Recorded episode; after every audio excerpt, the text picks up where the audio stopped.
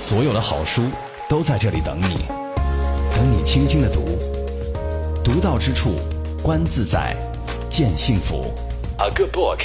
is a good friend。你的私人电台书房，你的私人电台书房，南海轻阅读。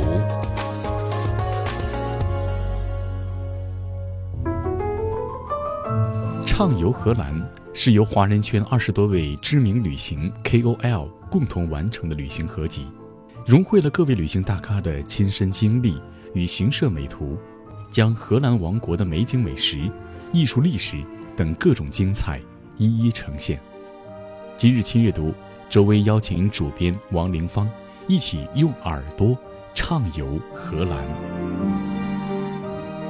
以阅读的名义释放思想的力量，这里是轻阅读，我是你的老朋友周薇。今天呢，我们要一起翻开一本跟旅行相关的书，啊，这本书的名字叫《畅游荷兰》。其实我们不单纯要通过这本书来了解荷兰，我们还可以了解跟这本书有关的一些编者、一些写作者他们的内心世界和他们的生活状态。好，那我们今天请到了《畅游荷兰》的主编之一王凌芳女士，凌芳你好。你好，你好，周薇，你好。嗯，今天呢，我们一起来聊荷兰，同时我们可以聊聊林芳的生活啊。因为我加了林芳的微信之后，我发现她的生活是，呃，丰富多彩。刚刚从绍兴回来，对，去绍兴也是做从事一些书的编辑，还是电视片的拍摄呢？哦，是由那个绍兴市的那个宣传委邀请我们过去的，邀请我跟贴部导演，也就是邀请林芳魔亲过去，嗯，然后去帮他们这个十万头呢做一个彻底的一个。呃，誓言调查，然后拍成片子，然后再接着再把这个绍兴的十万头搬到北京来，然后分享给北京和国际的友人。好，一听林芳的口音，你一定会说她不是大陆人，对她来自台湾。呃，台湾女人说话的声音一直是非常柔美哈，老是让我想起归亚蕾呀。包括我们，嗯，轻阅读《春天的风》的第一期，我们选的是台湾著名作家张晓峰的文字啊，嗯，刚好也很巧，《春天的风》系列之二，我们今天选择的是畅游荷兰，请到的是来自台湾的林芳，但是林芳在大陆已经有待了好多年了，对，应该有三四年了吧，呃，大部分时间都是接受旅游局的邀请，嗯，呃，去比如说云南啦，呃，江苏省啦，然后浙江是最近开始。然后东北也去了，然后再来就是接受一些外旅局的邀请，啊，像德国啦，还有呃维也纳，然后呃以及我们这本书荷兰很多的地方去帮他们拍视频和写书。你看我们在节目的片花当中提到了一个词啊，K O L，是对 K O L，就我想林芳，你觉得你在这方面的角色？肯定是 KOL 之一，我们拿英文翻译过来就是意见领袖哈。你这两三年你做的是什么样的一个角色啊？第一个，我进呃大陆应该是在嗯二零一二年啊，当时我来大陆发第一本书，嗯，就是呃台湾自助游，这应该是两本啊，在在大陆合成一本。当时是我第一次接触大陆，然后也在北京开的发布会，后来就跟大陆的媒体很熟了。然后接着呢，我就回台湾，回台湾就代表台湾的呃旅游局邀请了挺多大陆、北京的媒体到台湾去，然后就这么两岸的有一些呃活动，然后慢慢慢慢的也被大陆这边的呃省旅局和新浪网知道，那么就邀请我们过来做在台湾帮旅游局做的事情。所以我们在台湾帮旅游局做什么呢？我们做拍片。写书，然后帮他们做城市规划，帮他们做呃旅游的设计，然后这些东西最后都会变成视频，然后变成宣传视频，变成书，变成明信片等等的一切，这些所有的方式呢，就后来到了大陆，然后我们就就帮江苏省旅局、东北还有云南、云南云南省旅发委，还有就是昆山也连续拍了两年，然后今年就开始帮嗯浙江第一次拍的是绍兴那计划，接下来的是呃。就是衢州，那么外旅局就更多了。其中有一个代名词啊，就是林芳的代名词叫。灵方魔镜 party 啊，是，我觉得就想到了白雪公主里面的魔镜魔镜告诉我。好，那灵方魔镜到底是个什么样子的一个概念呢？我们可以随着今天的节目的推进呢，呃，做一个更深度的了解。因为在畅游荷兰当中呢，你也是以这个灵方魔镜的这样的一个形象出现的。我打开这本书，发现这本书非常清晰的一个思路。首先就告诉你，畅游荷兰有三条主题路线啊，第一条呢就是家庭亲子艺术之旅。第二条呢，他告诉大家是荷兰乐享生活游。第三条呢，是在欧洲后花园体验不一样的春天。好，刚好跟我们今阅读的春天的风系列，呃，相吻合，所以我们就选择今天跟着这个第三条线路一起走啊。由林芳魔镜带队哈，呃呃，这里面这段文字很想跟大家分享，说荷兰有着欧洲后花园的美誉。荷兰的春天更是被誉为世界上最美丽的春天。每年三到五月啊，就是现在这样的季节，荷兰大地被鲜花淹没啊，花田如彩带一般，五颜六色，纵横的花田，交错的河道，巍然的风车，组成了这个世上独一无二的美丽春天。好，林芳会带你走进这个独一无二的美丽春天。路线三里面有很多内容啊。嗯，首先我们要想到花海，那荷兰就是郁金香哦。对。呃，在这个季节你去到荷兰，那真的是郁金香是无处不在的啊！你会感觉到这整个的城市，呃，本身呢，它就是一个园艺园艺城市，它呃好像经过很精密的一些设计，然后把你的呃五感，啊，整个都借由这个郁金香的呃这个铺陈，在这个城市里面的铺陈和这个设计呢，借由这个郁金香的色形味。你的五感整个瞬间一下一下到荷兰，一进到郁金香田，你整个就被打开了。可以说你那种跟花海的那种共鸣，是你从你的毛细孔张开，然后穿透到你的呃，就是鼻鼻鼻尖的气息，然后吸进去之后，你都非常的想，马上很想把那郁金香吃进 吃进你的身体里。就像以前的林黛玉，她会用很多的花来制作很多的这个可以吃的一些东西啊。嗯嗯，这种。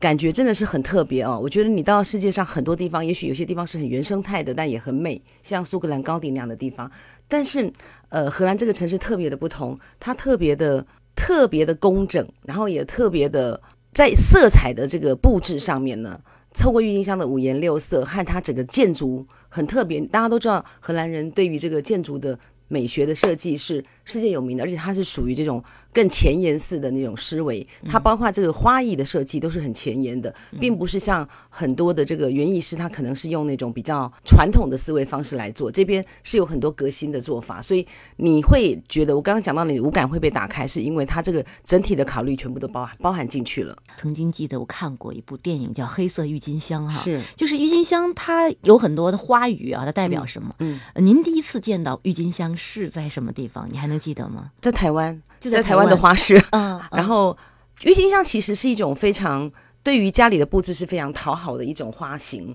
也就是说，它可能跟很多其他的呃小雏菊啦、玫瑰啦，它很不一样，因为它的花你会注意到它的那个叶花的花朵那个花瓣是很大片的叶叶形，然后只要任何的任你几乎可以发现任何的一个器皿，只要放上郁金香，放在一个角落里面。你一进去，它就会占据你视觉的焦点，因为它的花型特别不一样。不管是含苞的、半开放的，或者是全是全数开放的。当然，你把郁金香从花市花市里面带回家里面里面来，也可以把家里面布置的很好。但是，如果你真的找一趟机会去一趟荷兰，在三到五月的时间，你把自己丢进那个花海里面，然后，而且荷兰还有一个交通工具。叫做自行车啊，OK，对你骑着自行车，然后骑行在这个花海里面，然后你可能时不时骑到某个地方，哦，我就不要提提沿路的这个风啊，嗯，给你的吹拂在的享受上面，你突然间转一个弯，你看到一个风车，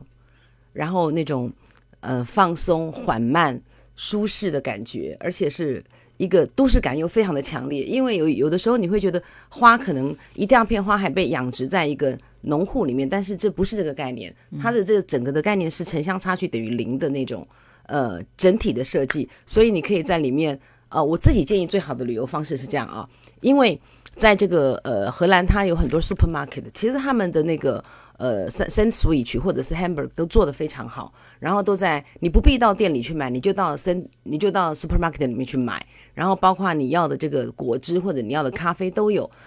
我觉得你可以买一点，然后你租一台自行车，前面有花篮的那种。你把这些呃，然后买一条布，你把这些东西装一装，然后你就可以骑上这个公路，然后两两边都是呃这个季节哦，你想春天很舒服吧啊，然后两边都是呃郁金香，然后你你找找了一个空地，你坐下来，你把呃它打开，把布打开铺在地上，你就。可以呃非常舒服的像一个荷兰人一样的享受郁金香，而不是像个游客。让我想到了我们呃少年时候的春游，是春天的时候带上自己喜欢吃的，然后呢，一定要在一个大自然风景特别美丽的地方，对，坐下来慢慢的感受春天的美好。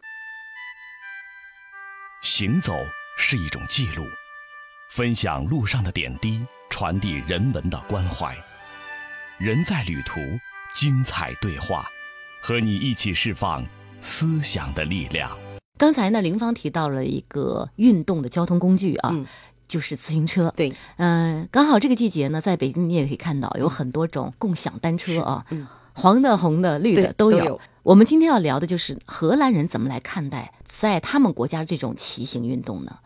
因为荷兰很小，其实荷兰的面积跟台湾是差不多的。然后呢，所以在荷兰，尤其在阿姆斯特丹或者是鹿特丹这样的大的城市，他们也许是基于对这个环境的保护，所以其实开车的人呢，有一定的比例不是那么的多。他们可能拥有一部很好的豪车，可是他们绝对不会拿这个来当交通工具，他们可能是放着，然后周日、周六的时候才开出去玩。嗯，平常不管是刮风下雨哦，因为我去的时候刚好是十月，然后当时的那个雨还蛮大的啊，就是这一次我去的时候，你看到非常多那种穿着名牌的衣服，拎着名牌包，而且运动的特别好的荷兰人很少有胖的啊。那那个，尤其他年纪很大，满脸皱纹，但身材就是非常笔挺的，特别多。他通常他都是骑着自行车上下班，而且是呃也不拿伞，然后雨这样下，然后就身上的衣服也很昂贵，鞋子什么都是贵的，他们就这样拎着雨骑的自行车，而且不会很怪，几乎每个人都这样。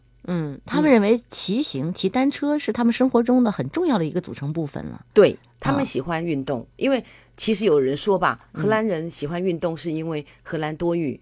所以他们呃会有一点忧郁，所以他们运动变成他们生活里面排除忧郁的一个方法。那么自行车就是一个呃跟生活可以紧密结合的一个运动方式，所以你能够在上下班的时候几乎都看到，你只要坐在一个路口，我和贴布导演曾经因为为了要拍视频，我们就坐在一个路口，然后把摄影摄像机架好，然后就沿路我们拍所有经过的自行车骑士。哇，我就看到一个自行车骑士，大概三十几岁男生哦，他就红因为红灯停下来，然后他就自然把一只脚放下来。然后一只手拿着，一只手还插在口袋，你觉得这是天然的模特儿，跟这个整个城市的街景是结合在一起的。对所以那是一个风景，也是他们的习惯，然后也是他们觉得很自然的一种很低碳的一种出行方式。所以我觉得有一天可能北京也会变成这样吧。嗯、北京春天容易这样，是但是北京它毕竟它的气候，它整个的环境可能跟荷兰这些城市还是有比较大的区别。，对，嗯看这本书第九十一页呢，这一段就介绍了荷兰的自行车道啊，专门有这么一个自行车道。他说，在荷兰有着超过九万千米的自行车道路，专门为自行车而设置的绿色标志和线路图，既简明易懂，也随处可见，啊，完全可以用它来指引你的前行。但是如果你想有备无患，不妨租上一部 GPS 导航仪。在骑行途中，就像刚才林芳说的啊，一台照相机，一双舒服的鞋，对重要的是一颗放松的心。，对对，嗯，一颗打开的心。对，可曾疲倦过的飞鸟啊，划过黄昏夕阳下，看不清繁星的城市啊，就让影子作伴吧。可曾遗忘过的梦想啊，如今依然在脚下，望不尽归途的追寻啊，不见越来越远的家。那些花开的日子啊，尽头吗也曾年少的我们啊如今各自在天涯。那些花开的日子啊留在回望的尽头吧。遥远的星空下，还唱着那时的歌谣啊。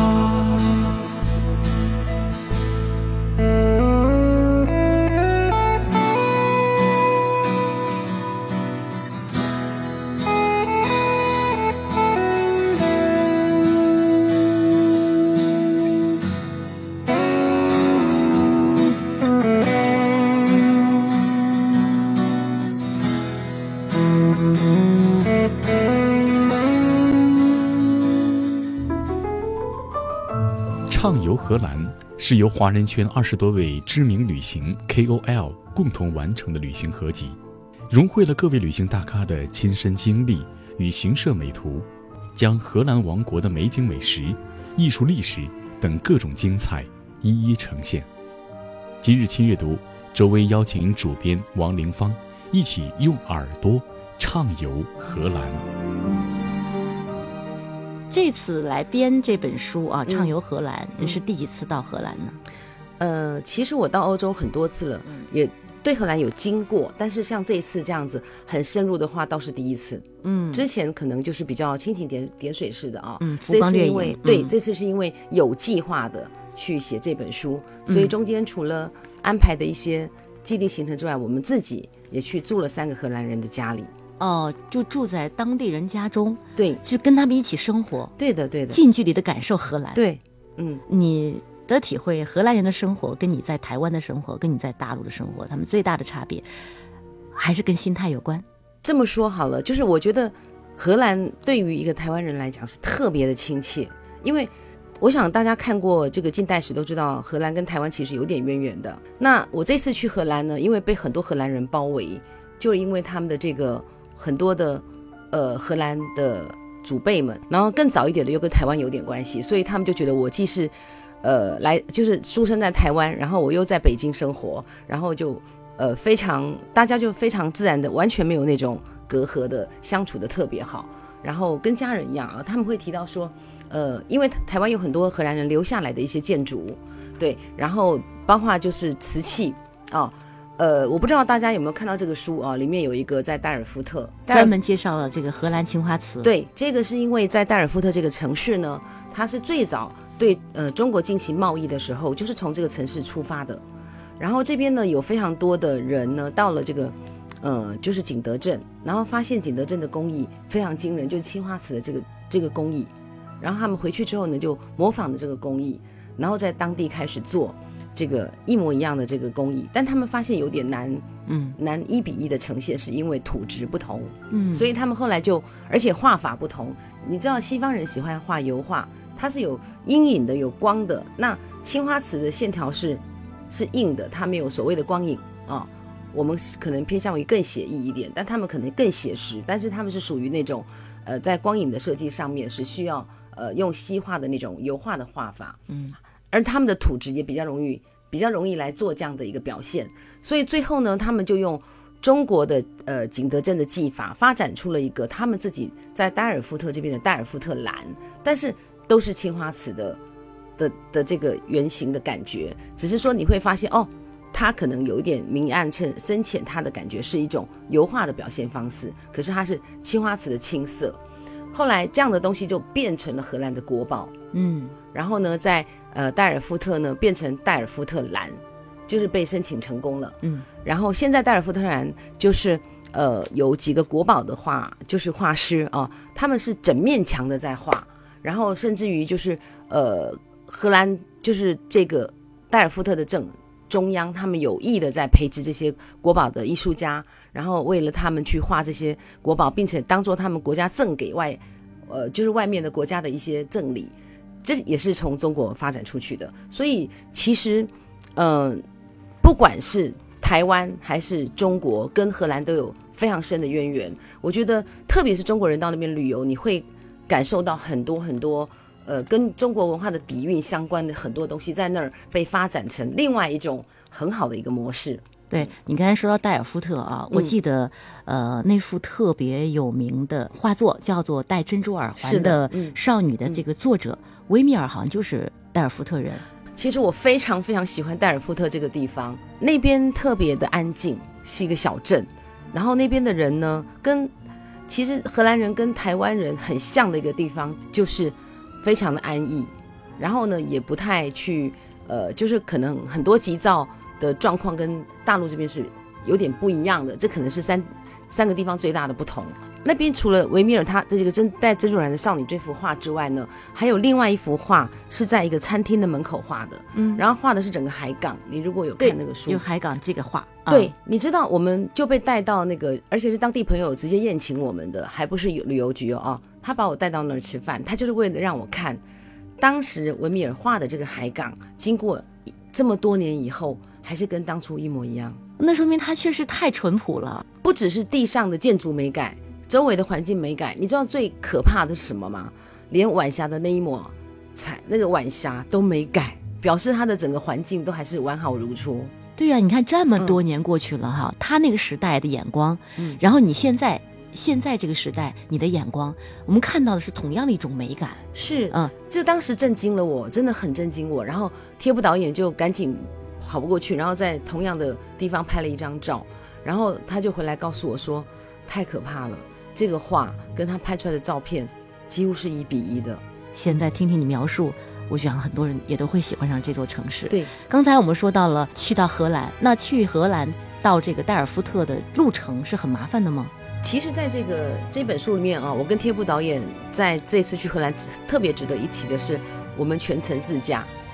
呃，就是到当地之后，呃，租好车，对，我们跟赫赫兹租了车，嗯呃，然后呢，我们就全程从取车到回来，呃，这将近一个月的时间，我们全部都是自驾。嗯，然后我们学，我们里面被开了好几张罚单，大概呃三百欧元吧。我们为什么要罚呢？超速了，或者说是违章停车了，或者怎么样呢？我们在代尔夫特被罚的，就是那边的停车的这个呃标示，还有它的都是非常呃隐性的，而且它的停车规定跟这边又不一样哦。你可能会觉得我们是不是停好车最后出来再付钱？嗯但是他是停车的时候就要付钱，嗯，但我们不知道，我们就被罚了。就是你已经来，什么都来不及了。就是这些，我们也写成了一个很重要的篇章，提醒大家。因为荷兰，我觉得你可以花个十几天，如果你有十五天的假期哦、嗯你可以完全用自驾的方式，然后换自行车的方式，在各个地方去玩，对，这是荷兰交通篇是吧？在这里面提到了很详细、很很丰富的。内容。对、嗯，对，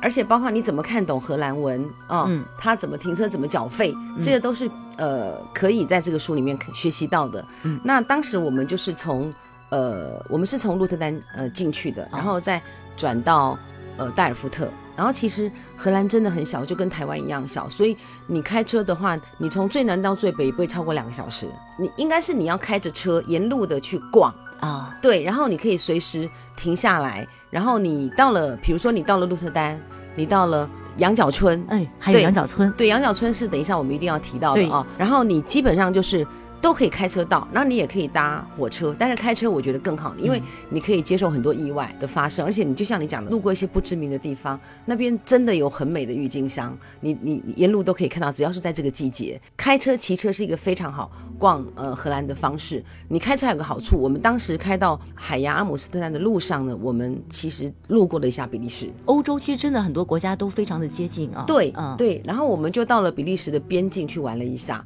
那一天也很好玩。然后我书上也有写，就是我们开到那个呃传教士的啤酒厂，跟他们当地人一起吃薯条、炸炸鱼，站着吃，然后又到了一个他们用教堂改的一个呃餐厅里面去吃饭，然后在沿路上开着车看到两边的那个房子怎么样，长什么样子的，然后它是在一个什么样的花田里面，那个真的是一个莫大的享受。我觉得还是得开车加骑车。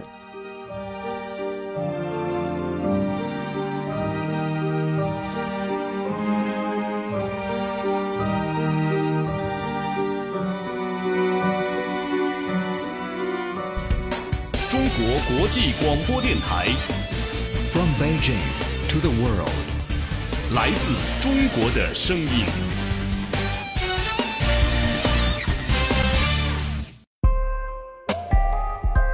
轻阅读，独到之处，分享阅读的无限可能。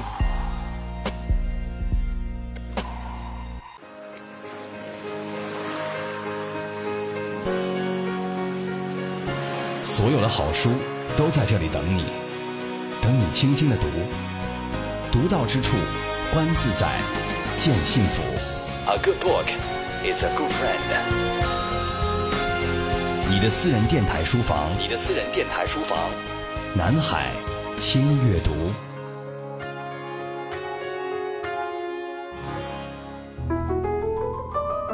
畅游荷兰是由华人圈二十多位知名旅行 KOL 共同完成的旅行合集，融汇了各位旅行大咖的亲身经历与行摄美图，将荷兰王国的美景美食、艺术历史等各种精彩一一呈现。今日轻阅读，周薇邀请主编王凌芳一起用耳朵畅游荷兰。对对对对，你说到开车加骑车啊，嗯也也说到你们竟然还呃到比利时那么逗留了一下，呃，我就想到了另外一个国家西班牙，我就想到了塞万提斯，嗯想到了塞万提斯的堂吉诃德，嗯想到了风车哈。对那其实人们想到风车就想到塞万提斯，想到呃堂吉诃德，可是他那是西班牙的作家。那我们荷兰确实有很多的风车，对而且荷兰的旅游它的风车也是标志之一。对，我们怎么来给大家来介绍这层关系呢？风车呢，呃，其实在世界各地都有啊，台湾也有，其实大陆也有。嗯那像我在东北就看到很多，德国也有。但是这一次呢，我自己觉得印我我我我来讲一个我印象中最深刻的风车，那一座风车，好就在荷兰吗？就在荷兰，嗯好的对，嗯在那个羊角村，嗯我们先讲羊角村好不好？好，对，嗯因为羊角村呢，它其实就很像江南水乡，它其实就是一个在荷兰的水乡。它早期还没有呃进入到这个世纪的之前呢，它是一个煤矿，它是一个开垦煤矿的地方。然后呢，这个地方呢都是以以这个水路的交通来作为他们沟通和就是出外的方式。呃，在水上交易啦，在水上干嘛干嘛的一大堆，里面的水路非常发达。两边的房子呢，叫做它的那个屋顶叫做就是呃跟骆驼形的一样哦。那那种屋顶其实跟我们东北的毡毛毡房也很像。那因为它是用当地的一些稻草或者是一些芦苇去做的，嗯所以它到了冬天的时候呢，下雪它就特别容易挂住雪。你记得我们东北有个很有名的雪乡吗？雪乡非常有名，那就是、嗯，那就是一样的，因为是一样的那样的原理，所以它把雪都挂住，它不会往下滑。就非常漂亮。对嗯，所以它到了呃春天这个时候呢，雪就融了，融了以后呢，呃，又可以又可以在呃就是划船了啊，然后呃所有的花也都开了，这边也有郁金香，也有绣球花，各种花都有。那现在当然在以前的这个水路是一种交通交通方式，但现在是一种旅行的旅行的一个一个一个呃项目，也就是羊角村，其实它真的就像威尼斯一样的那种风格吗，呃又又不太一样，它啊是一个纯乡下，但是它是水城，对，啊、水域特别的发达。对，它会更像江南的水乡。呃，当时呢，我们就是它有分很多区嘛，当时我们就呃，就是他们就用船带着我们去走他所有的区，沿路我们当然看到他的房子，看到他的当时是绣球花啊，嗯，满满眼都是，然后红绣球，对各种颜色的，紫哦。色、黄色的，我书里面好像有照片。然后往前，后来就滑滑滑滑到一个比较算是比较原生态的一个区，然后你先从右边看到各种乳牛，哦，在那儿吃吃着草，原生态，对，然后再再转转一个啊，两边都是芦苇哦，嗯然后各种各种的什么生态，什么鱼都通都有，然后再左转过去，隐隐隐约约哦，这个你你坐在那个船是有个高度对吧？哦，然后呢，芦苇比你高一点点，然后你就会先从芦苇看到芦苇上面的天空，各种很美的颜色，然后慢慢慢慢转出去的时候，你就看到一点点的风车冒出来，再转过去。哎，冒风风车又越冒越多，等到你整个转过去，整座风车就在你眼前。为什么我觉得这个风车特别美？因为它是在原生态区里面，它非常的不经意，嗯，然后它跟你的相遇的那一瞬间，是你不知道会看到风车。而且那一瞬间它把你震撼了，对，是的，是的，因为它它整个在那个地方就是恰如其分，而且它非常安然的在那地方跟你打着招呼，嗨，我是风车。所以我觉得，当然荷兰因为它风车太多，你随便骑行当然都可以看到。可是，在羊角村转过去这一刹那的这个风车，对我来讲，却是我在视觉里面我看过全世界各地这么多的风车里面。呃，在我的画画面中印象最难忘的，如果我会画画，嗯呃，提起画笔，我最想画的就是那个风车。嗯，好。那么风车在每个人心目中，它都是有一定的象征性啊。嗯包括在塞万提斯的作品当中，唐吉诃德大战风车，嗯等于他在跟邪恶对抗嗯等等。风车其实代表一种力量啊、或者说代表一种神秘。对那我还是要回过头来，你说真正的风车故乡应该是在哪里？我觉得还是应该是荷兰。是因为它多，是因为它确实与众不同吗？嗯，你你知道荷兰它是一个与与海争地的的一个国家，嗯它有很多的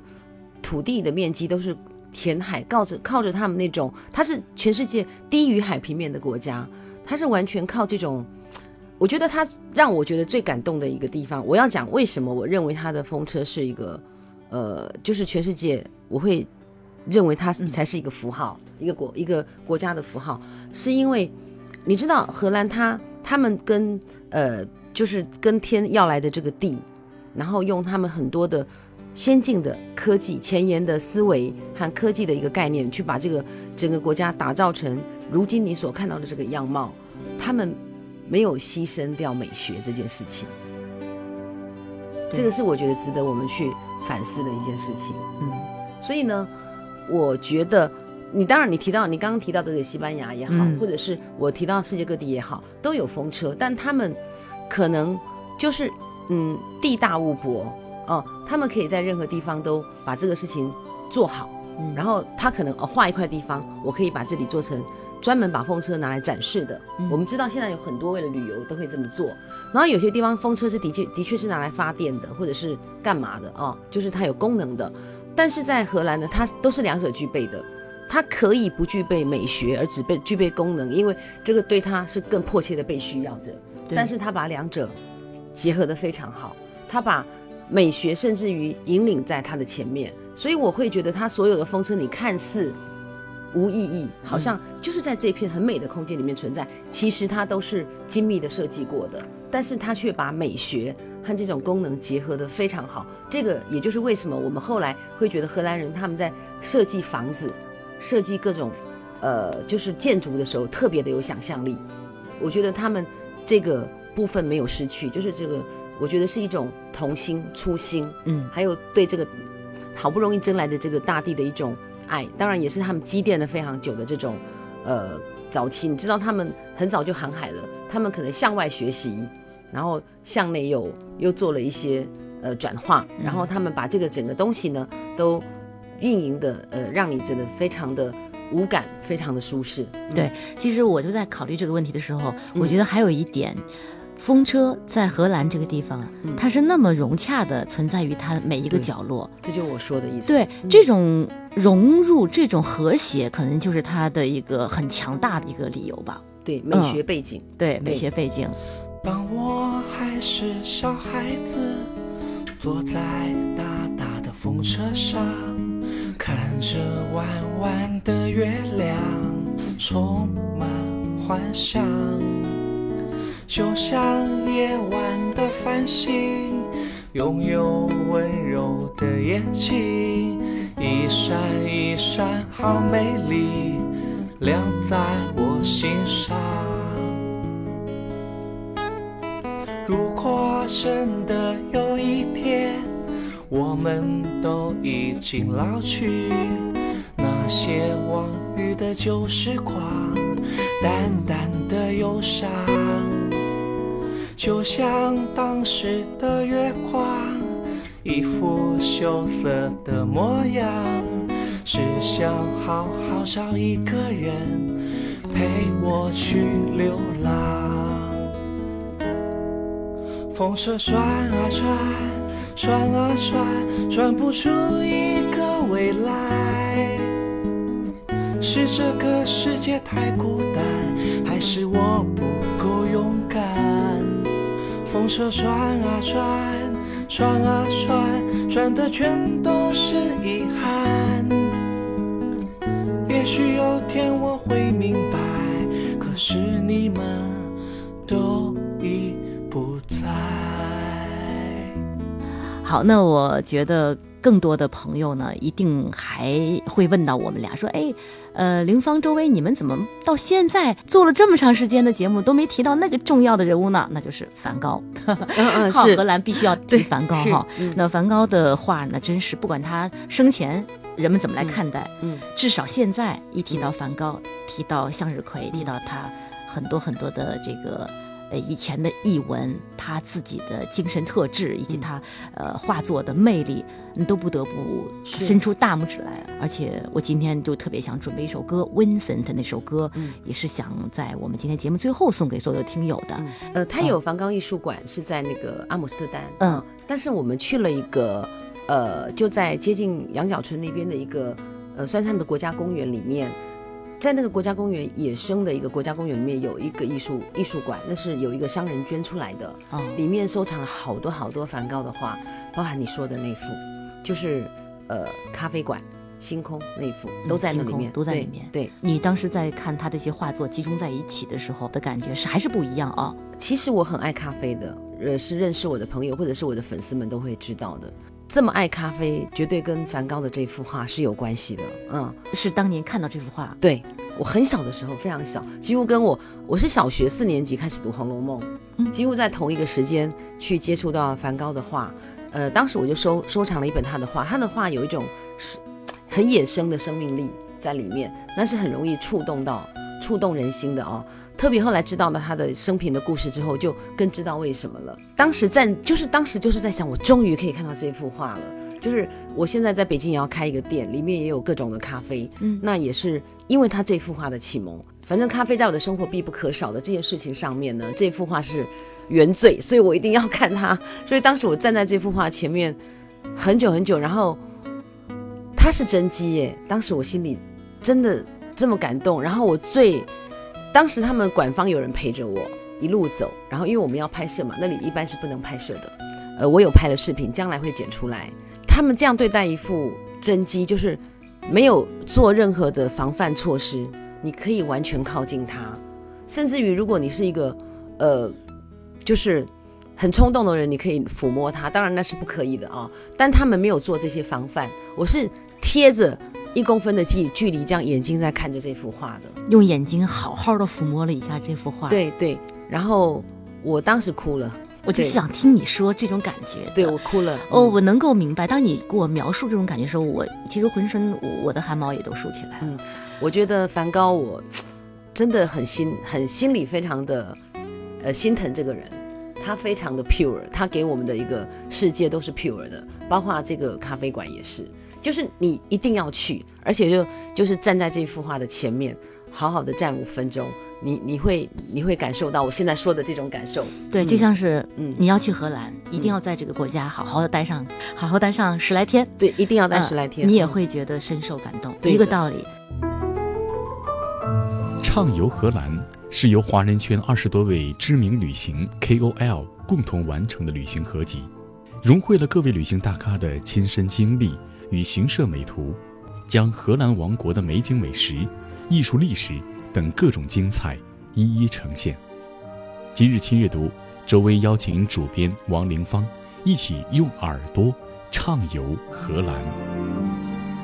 嗯，好，这首魔镜魔镜到底是怎么样子的呢？呃，我们应该跟大家揭晓一下。灵方魔镜 Party，其实在这本书当中也也会出现啊。你当时我记得你在当地的那个荷兰人家里面你做做饭，然后你的相貌那个样子就特别的居家的感觉，嗯然后还说了这一顿美餐。必须要提到蜡烛和瓷器，讲了它整个的美食。那么这个魔镜灵方魔镜 Party，它是一个怎么样的存在形式呢？其实这个 party 也是很无意的啊，就是呢，嗯呃在我在台湾台湾的家里面就常常举办家宴，包括我家里的北京的媒体朋友挺多的。当时我还在呃淡水，大家都很爱，因为我是一个特别呃居家特别在乎的人，所以很多细节吧啊，然后自己做饭啊什么的啊，因为我吃过太多地方了，我自己都可以总合在我的家里面，呃，就是分享给朋友。那后来呢？呃，接了这个到了北到了北京，接了云南云南嗯、省旅发委的案子，然后到了一个就是那边算是，因为它不是大理，也不是丽江，它是呃在蒙自然后在那些地方呃特别的不是那么的呃有很多的东西，可是我要介绍他们当地的 local 的美食，然后我又觉得呃这些美食和我的概念其实可以结合的。后来我就跟他们商量了一下，我们来办一场 party 吧。然后每一个旅游局都挺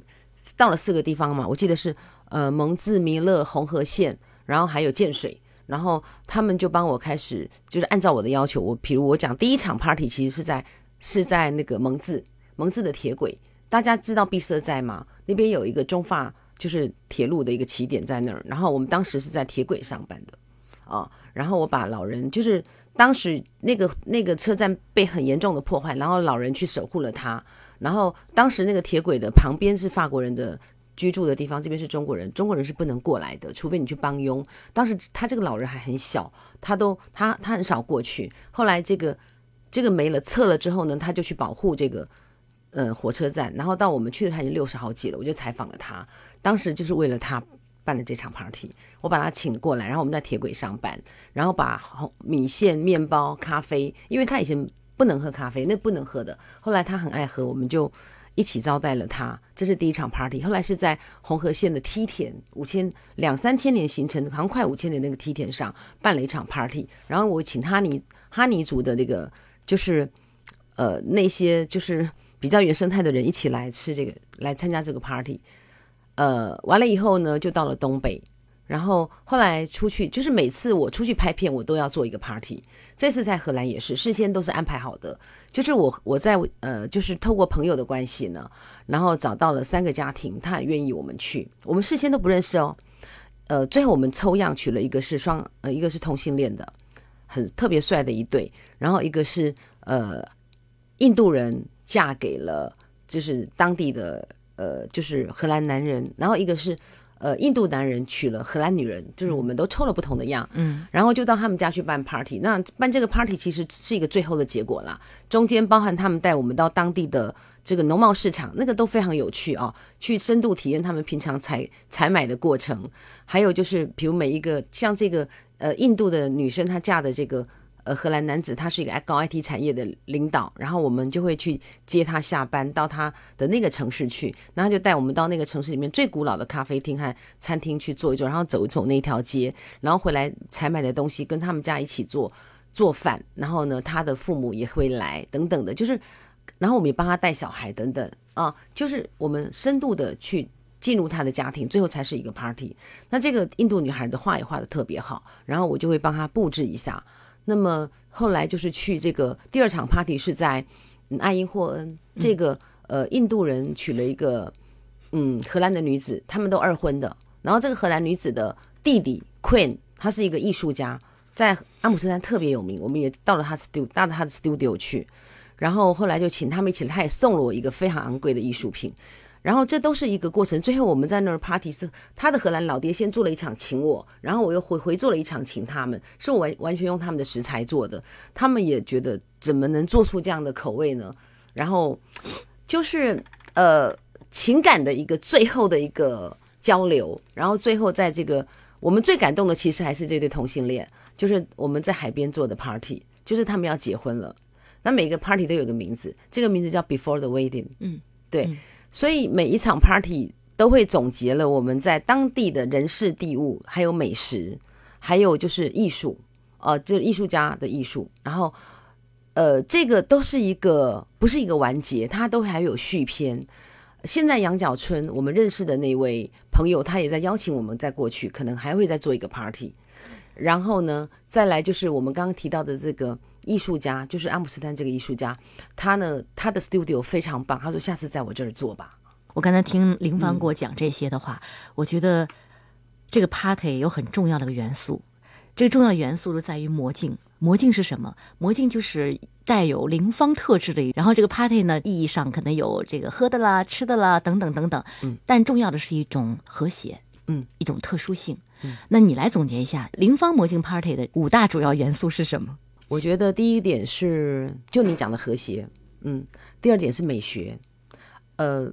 其实用我自己的理论来讲，就是豢养美丽，然后把玩厨艺，嗯，哦，静心阅读，嗯，我们阅读每一个人啊，然后呃愉悦沉淀之后，我们要回来沉淀的。然后最重要的一点是快乐旅行。非常好。对，啊、这是给林芳今天出了个题目，因为我们在之前没有去交流哈，直接在节目最后的时候，冷不防让他说出五大点，他说的如此流利，如如此从容，嗯啊、所以今天跟林芳的这一场对话，对我来说也是一场学习。我发现嗯每一次的交流。每一本书的阅读都能让我感受到，生命当中有很多你意想不到的美丽，随时随地都会在前方等着你。好，用林芳这本书他写的啊，这个序上有这么一句话，也是最后一句话。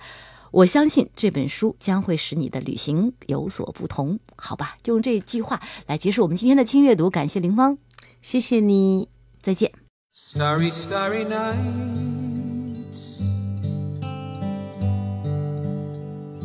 Paint your palette blue and gray. Look out on a summer's day with eyes that know the darkness in my soul. Shadows on the hills.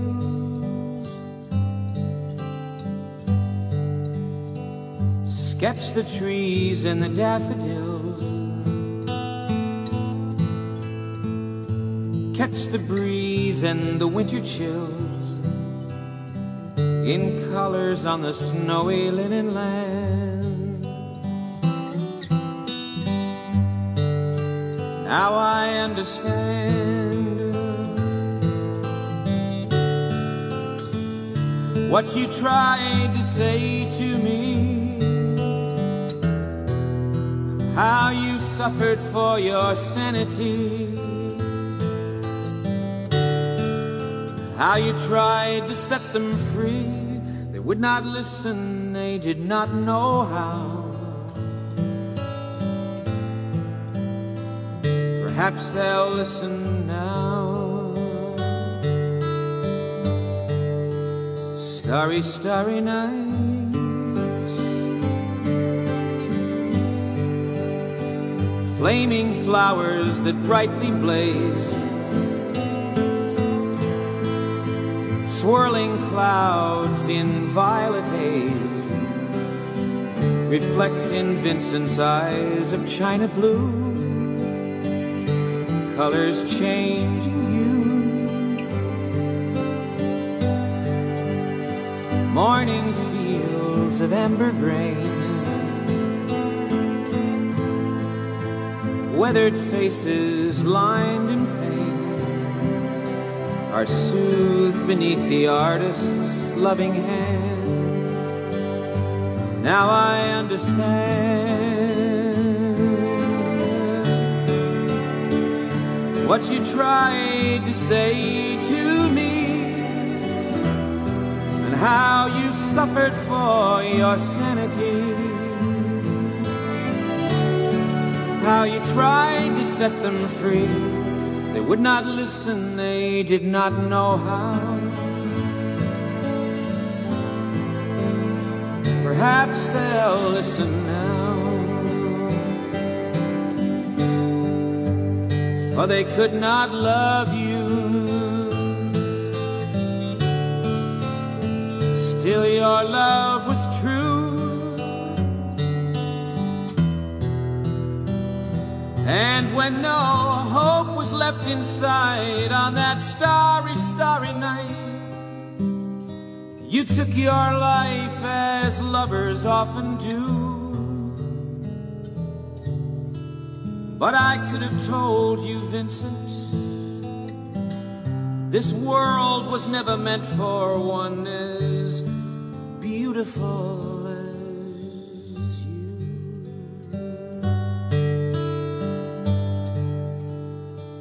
Starry, starry nights. Portraits hung in empty halls. Frameless heads on nameless walls. With eyes that watch the world and can't forget. Like the strangers that you've met. The ragged men in ragged clothes. A silver thorn, a bloody rose, lie crushed and broken on the virgin snow. Now I think I know what you tried to say to me how you suffered for your sanity. and How you tried to set them free. Would not listen, they're not listening still. Perhaps they never